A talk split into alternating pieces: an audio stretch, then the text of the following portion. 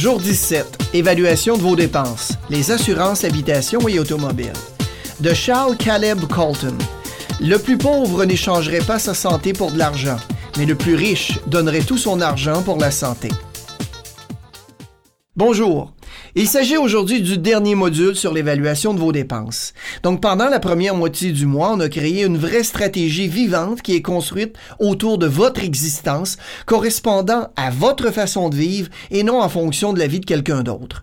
Maintenant que cette stratégie est en place, on va l'utiliser pour voir où on peut couper un peu de surplus.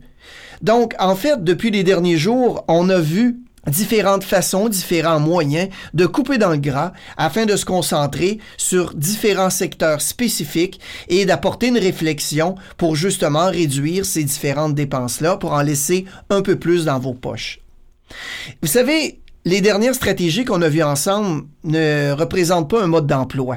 Il faut vraiment prendre le temps nécessaire pour réfléchir à ces différents moyens et je vous réitère l'invitation que j'ai faite il y a quelques jours, à savoir si vous voulez recevoir un livret gratuit sur 101 façons de réduire vos dépenses, allez du côté de mon site internet ou écrivez-moi à info@consciencefinancière.com en me demandant simplement le livret des 101 trucs pour réduire vos dépenses.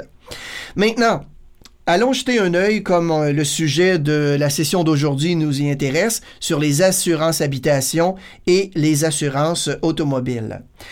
Tous ceux qui ont une automobile doivent souscrire à une assurance automobile, comme par exemple ceux qui possèdent une demeure doivent détenir une assurance habitation.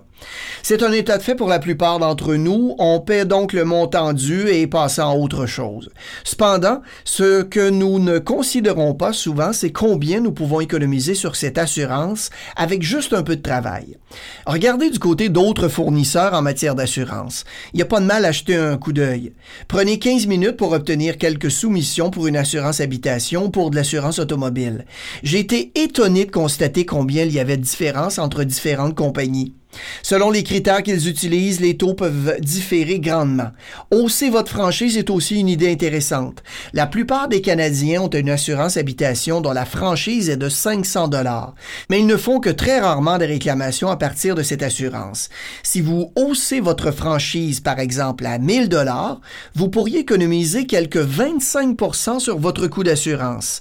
Combien de fois faites-vous des réclamations sur votre assurance habitation? Pensez-y.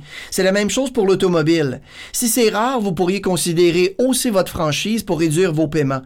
Si vous ne faites pas de réclamation très souvent, considérez la hausse de votre franchise afin de réduire vos paiements. Cherchez aussi des forfaits. Une majorité de Canadiens ont des fournisseurs d'assurance différents pour leur maison et leur automobile. Voyez si vous pouvez obtenir une réduction de votre prime en prenant toutes vos assurances chez le même fournisseur. Mes parents l'ont fait il y a quelques années. Ils ont pris une assurance habitation chez leur fournisseur d'assurance automobile et leur prime complète ont baissé d'environ 18 vous pouvez faire installer aussi dans votre demeure un verrou à boutons et des détecteurs de fumée. Appelez votre fournisseur d'assurance et demandez-lui des conseils pour des verrous à boutons, des détecteurs de fumée, des systèmes de sécurité et d'autres équipements qui pourraient réduire votre prime. S'ils sont bon marché, il s'agit souvent d'un bon rapport qualité-prix. Achetez-les, installez-les et demandez une réduction de votre prime. Vous pouvez aussi vérifier pour d'autres types d'escomptes. Il y a plusieurs compagnies d'assurance qui offrent des réductions pour leurs clients qui restent à la maison, pour quelqu'un qui travaille à la maison ou qui ne travaille pas du tout. Les assureurs auto offriront des taux inférieurs si vous avez un travail permanent. Les compagnies d'assurance, habitation et automobile offriront un taux inférieur si aussi vous avez une bonne réputation de votre solvabilité en matière de crédit, ce que nous verrons dans les prochains jours. Donc, explorez ces avenues avec votre assureur. Si vous avez une assureur dont vous êtes généralement satisfait, idéalement, il serait préférable de ne pas changer. C'est particulièrement vrai si vous cumulez trois ou six ans avec le même assureur, puisque plusieurs d'entre eux réduisent souvent les taux, par exemple 5% Ça ne veut pas dire que vous ne devriez pas regarder les taux chez les compétiteurs, mais les compagnies d'assurance recherchent la stabilité. Vous pouvez évaluer toutes ces options grâce à quelques appels téléphoniques et une visite sur des sites Internet.